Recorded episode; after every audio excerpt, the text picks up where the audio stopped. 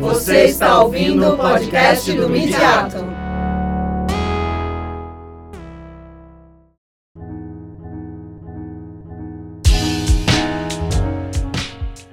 Olá, você está ouvindo as apresentações do terceiro simpósio Linguagem e Práticas Midiáticas, Crítica das Representações e Mediações, que celebrou 10 anos do nosso grupo de pesquisa. Ele foi realizado em abril de 2019 na Escola de Comunicações e Artes da USP e contou com a apresentação de 20 pesquisadores.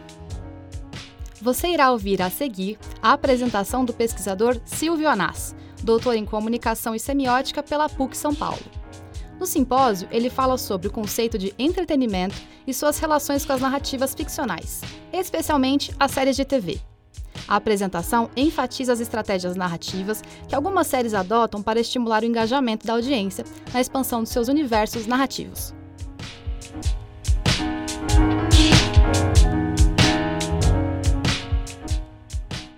Bom, boa tarde a todos. É, meu trabalho é entretenimento e engajamento da audiência. Na verdade, é uma vertente da minha pesquisa atual, focada principalmente nessa questão da cultura da participação, vindo aí do conceito do Henry Jenkins. E o que motivou a esse trabalho, esse artigo, é um incômodo que eu sinto pelo costumeiro uso que a crítica, principalmente jornalística, faz e acadêmica também do termo entretenimento para qualificar como de menor importância determinadas produções culturais. E essa atitude, na minha opinião pelo menos, revela muitas vezes uma desconsideração de aspectos do processo de fruição pela audiência. Normalmente é uma classificação que sempre vem do ponto de vista da produção e do conteúdo, mas nunca se vai até a audiência ver o impacto dessas narrativas. E nas últimas semanas a gente teve vários exemplos disso. Eu posso citar o de um crítico de TV do UOL, que sobre Game of Thrones, quando vai fazer análise de Game of Thrones, ele deixa entender que até Game of Thrones a HBO era uma produtora séria, é, porque ela fazia, ela investia em temas realistas. A partir de Game of Thrones ela perde essa qualidade porque ela começa a apostar em narrativas de fantasia. Então, é, esse é o incômodo né, nessa questão que eu gostaria de trazer para vocês. É, e para começar, eu queria definir o que eu estou chamando de entretenimento, o que eu estou chamando de engajamento da audiência. Então, entretenimento seria essas uh, atividades e conteúdos a partir do qual o indivíduo ocupa, se distrai-se ou diverte-se de maneira prazerosa. Então, uma definição bem geral de entretenimento, aí entre os filmes de fantasia, os filmes de super-heróis, por exemplo. Uma outra definição de engajamento da audiência, que eu estou chamando de engajamento da audiência. Então, essa participação da audiência na expansão ou recriação do universo original da narrativa, resultando em novos produtos. Então, um grande exemplo é toda a produção é, de filmes, livros, dos instrumentos mortais, por exemplo, que é feita, que surge a partir de fanfiction sobre Harry Potter. Então, uma fã né, de Harry Potter começa a escrever fanfiction sobre Harry Potter e se transforma primeiro num livro depois em toda uma série de produções de filmes. Então, engajamento da audiência, para mim, nesse caso, significaria isso. E eu fui dar uma pesquisada sobre essa origem da conotação negativa de entretenimento, né, uma espécie de uma arqueologia. E, basicamente, o ponto marcante disso é no século XVII, quando a aristocracia e a Igreja Católica, a aristocracia europeia e a Igreja Católica, classificam as peças de Molière, as dramaturgias de Molière, como de entretenimento, como se fosse algo não sério. E aí a, a gente consegue enxergar, desde então, claramente essa distinção né, entre arte, que seria o que é edificante, de maior qualidade, refinado e difícil, entretenimento, que seria aquilo hedonístico próprio do povo, vulgar e fácil. Isso fica muito claro nessas críticas feitas a Molière. E aí gente também consegue identificar essa relação entre arte, alta cultura, cultura erudita e entre entretenimento, baixa cultura e cultura popular. Isso que começa no século XVII vai ser atualizado. Ups Isso começa lá no século XVII, vai ser atualizado, principalmente no século XX, com a teoria crítica. A teoria crítica volta a, a, a, fazer essa distinção, claro, usando outros termos, e o que a gente vê é a substituição da aristocracia e da igreja pelos críticos intelectuais, acadêmicos e artistas. Aquela crítica que era feita pela aristocracia e igreja agora é feita por esses profissionais, por esses criadores. Claro, uma parte da classe artística. Então, esse antigo papel né, é assumido agora por, a, por essas novas pessoas. E, de certa forma, isso é um pouco dissimulado, principalmente pelos críticos intelectuais, ops, quando eles estabelecem uma nova hierarquia aí dentro da própria cultura pop, aquilo que eles chamam de alta cultura pop ou de baixa cultura pop. Então, na alta cultura pop, a gente teria aquelas narrativas mais questionadoras, militantes, edificantes, entre aspas, didáticas. Então, alguns exemplos, né? Elle, Spotlight, Moonlight, Black Mirror. E na baixa cultura pop, a gente teria aquelas escapistas, infantilizantes de entretenimento, como Guerra nas Estrelas, Os Vingadores, a série Supernatural, como alguns exemplos. Aqui a questão não é que não haja hierarquia, claro que há produções de melhor qualidade e de pior qualidade. O que se questiona é quais são os critérios que levam ao estabelecimento dessa hierarquia, principalmente quando esses critérios é, desconsideram a recepção, muitas vezes, quer dizer, os resultados junto à recepção. E no caso do jornalismo, acho que é um pouquinho uh, pior nesse sentido, porque os estudos mostram uma certa irrelevância do jornalismo né, uma revisão da literatura acadêmica e das pesquisas empíricas mostram que o jornalismo tem impacto zero ou quase zero em termos de receita e lucratividade dos filmes. Então, quando a gente olha o que impacta mais, é a familiaridade cultural e o gosto popular, depois a premiação. A premiação impacta até 30%, premiação é Oscar. É a única premiação que impacta, os outros não impactam. A premiação, o Oscar impacta até 30% nas receitas, familiaridade cultural impacta até 80% nas receitas. E orçamento de produção, marketing elenco vão impactando cada vez menos, e a crítica jornalística ou é insignificante ou tem impacto zero. Ela acaba tendo um pequeno impacto indireto no boca a boca e na premiação, quando ela reforça uma opinião já existente. Então, é, essa questão do entretenimento, essa atitude da crítica, é, quando não leva em consideração a recepção, me leva a olhar um pouco essa questão da recepção. O que a gente tem hoje, quer dizer, não que a recepção tenha mudado, eu imagino, mas hoje é possível ver mais algumas coisas que a recepção produz, e hoje a recepção tem possibilidades de produzir coisas em relação a essas narrativas.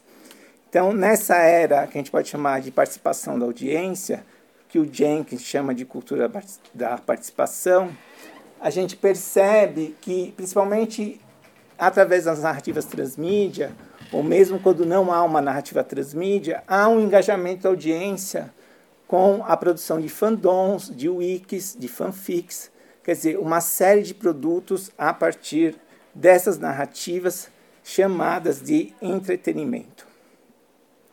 Nesse sentido, também é importante a gente pensar num pensamento que o Bachelard traz, o Gaston Bachelard, quando ele fala que não é somente o autor da narrativa que usa a imaginação.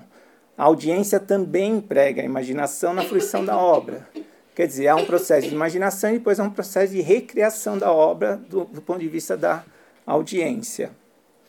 E nesse fluxo, nesse fluxo de criação e produção, você tem a fruição, a interpretação e a reinterpretação e muitas vezes a recriação que resultam em alguns produtos. Um desses produtos que eu é, trago como exemplo é, são as fanfictions. Quer dizer, as fanfictions elas são um produto bastante palpável e analisável hoje em dia para a gente ver como que a audiência retrabalha esse produto uh, original né, de entretenimento. E eu trouxe como exemplo ainda uma análise inicial de Bird Box, porque Bird Box é classificado muito como entretenimento. Várias críticas classificam Bird Box como entretenimento. Bird Box não é muito bem avaliado, nem pela audiência, nem pela crítica. Ela tem uma avaliação bem regular. Então, quando a gente olha Bird Box, comparado com Black Mirror, por exemplo, Black Mirror no Metacritic tem uma avaliação 8.2, Bird Box 5.1. Só que quando a gente olha o engajamento da audiência, a gente vê que Black Mirror é, resultou em 4 mil fanfics nessa Wattpad, que é uma das principais plataformas de fanfictions, e Bird Box 68 mil fanfics. Quer dizer, Bird Box estimulou muito mais a participação da audiência. E de onde vem isso? Vem de uma série de estratégias que as narrativas, aqui eu volto depois nesse slide, mas vem de uma série de estratégias que as narrativas adotam, principalmente quando elas uh, jogam com a questão espacial temporal, quando elas jogam com multiperspectivas, que é o caso de Game of Thrones, por exemplo, ou quando elas jogam com lacunas, quando elas deixam lacunas. E de onde vêm essas lacunas? Essas lacunas vêm do processo criativo, do processo de produção. Então, é, quando a gente olha um processo de produção complexo, como é a dos roteiros e de produção de filmes uh, nessas grandes indústrias, né, principalmente nos Estados Unidos, a gente vê que são decisões nesse momento que vão impactar lá na frente. Então, no caso de Bird Box, a decisão bastante simples foi de não revelar o monstro. Eles chegaram a filmar o monstro né, na narrativa, mas por uma série de questões estéticas, etc., eles decidiram não revelar esse monstro. Ao não revelar o monstro, eles deixaram uma enorme lacuna para a audiência preencher. E isso ativou o engajamento da audiência, ativou a participação dela de forma uh, bastante elevada. E o que a gente vê é que o que está os elementos deixados na narrativa, além das lacunas, e que estimulam essa participação da audiência, são as intertextualidades, há muitas referências às mitologias, principalmente a mitologia cristã, a literatura fantástica, o Lovecraft aparece evidentemente, assim, principalmente no desenho dos, do monstro, fenômenos psicológicos, histeria em massa, depressão, maternidade e a questão da guerra química e biológica é colocada também como uma possibilidade pelos uh, uh, pelos criadores. Então, Bird Box é interessante porque Bird Box é, é, é, o filme de maior audiência da Netflix, produção de maior audiência da Netflix. Segundo a Netflix, 46 milhões de pessoas viram na primeira semana. Como a gente não confia muito nos números da Netflix, a Nielsen, que também é, mediu isso, deu 25 milhões. Essa diferença pode ser pelos critérios. A Netflix quando você assiste 70% do filme, ela dá como filme inteiramente assistido. A Nielsen não. A Nielsen considera só se você assiste integralmente. Mas mesmo pela Nielsen, a Nielsen comparando todas as medições anteriores da Netflix, também confirma que Bird Box é o filme de maior audiência da Netflix. Então, a combinação dessa lacuna deixada intencionalmente com as inter intertextualidades e pistas, né, essas pistas migratórias que o Jenkins fala também, levou ao alto engajamento e à produção de teorias. Então, quando a gente vai para as fanfics, ou mesmo para os fandoms, a gente vê é, como esses elementos alimentam essas teorias. E numa amostragem dessa produção, é, uma pequena amostragem dessa produção, a gente consegue ver uh, algumas teorias. Antes disso, também tem alguns elementos simbólicos que são muito redundantes em Bird Box, que também contribuem para a audiência elaborar suas teorias, que são a metáfora da cegueira, que é uma metáfora que vem lá desde Aristófanes, nos gregos, vem se repetindo. O tema do apocalipse, que também é um tema arquetípico que vem se repetindo. Nos últimos 30 anos, a gente tem muitos filmes com, com a questão do apocalipse colocada e as oposições arquetípicas e suas inversões aí, né? O claro, o escuro, bem e mal, ordem, causa, herói e monstro. Em Bird Box é interessante porque é uma inversão. O claro, que normalmente é relacionado ao bem, em Bird Box é relacionado ao mal. O escuro, que normalmente é relacionado ao mal, em Bird Box é relacionado ao bem. Então, Bird Box também trabalha com essas inversões arquetípicas. E as teorias são três grandes grupos de teorias. Quando a gente analisa uma amostragem do que os fãs produziram, a gente encontra três grandes grupos de teorias. Uma de que esse, o monstro, né, ou essa criatura uh, responsável pelo apocalipse, pela, pelo clima apocalíptico, ela seria um demônio ou um espírito maligno. Então, e, e essas teorias são construídas a partir dessas atualizações das narrativas mitológicas e também das narrativas é, de fantasia, um pouco do Lovecraft. Uma outra teoria é que o evento ou a criatura seria fruto de alucinações e demência, né, e fruto das teorias de histeria em massa e etc. A, a, questão da metáfora da protagonista tornar-se mãe, o medo dela tornar-se mãe também aparece aí. E um terceiro grupo seria do monstro ou alienígenas, ou do monstro alienígena, né? uma combinação. E aí, claramente, a intertextualidade com o texto do Lovecraft, né? com Chulo, lá com o principal monstro do Lovecraft, ele tem características muito similares ao monstro ou à criatura de Bird Box. Então, esses três conjuntos de teorias são muito evidentes quando a gente analisa a produção uh, da, da audiência, né, dos fãs da narrativa. Então, o que a gente tem nesse caso, um exemplo clássico disso, é que é uma narrativa de entretenimento que recorre a estratégias de engajamento, no caso de Bird Box, claramente uso de lacunas. Uh, isso leva a um estímulo cognitivo à audiência, a participação da audiência na expansão da narrativa e a pesquisa e produção de novos conhecimentos no âmbito da recepção. Então, de uma narrativa de entretenimento, a gente chega a uma expansão dessa narrativa e a produção de novos conhecimentos em cima dessa narrativa. E para encerrar, eu só trouxe um pensamento do Lipovetsky, que ele vai falar que consumo midiático não é coveiro da razão, que o pensamento elitista intelectualista afirma que o entretenimento não pode educar o espírito, só desencadeia atitudes estereotipadas, gera opiniões irracionais e produz assentimento passivo.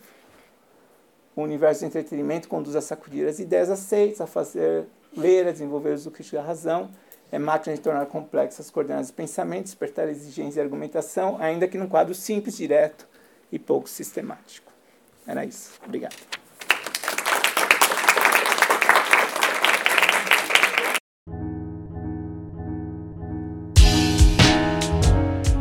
Obrigada por nos acompanhar até aqui.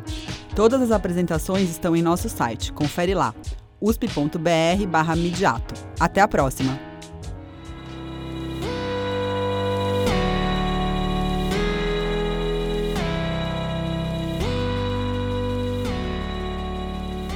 Esse podcast é uma produção do Midiato, da Escola de Comunicações e Artes da Universidade de São Paulo. Ele foi produzido em agosto de 2019 e gravado no Departamento de Cinema, Rádio e TV da ECA USP.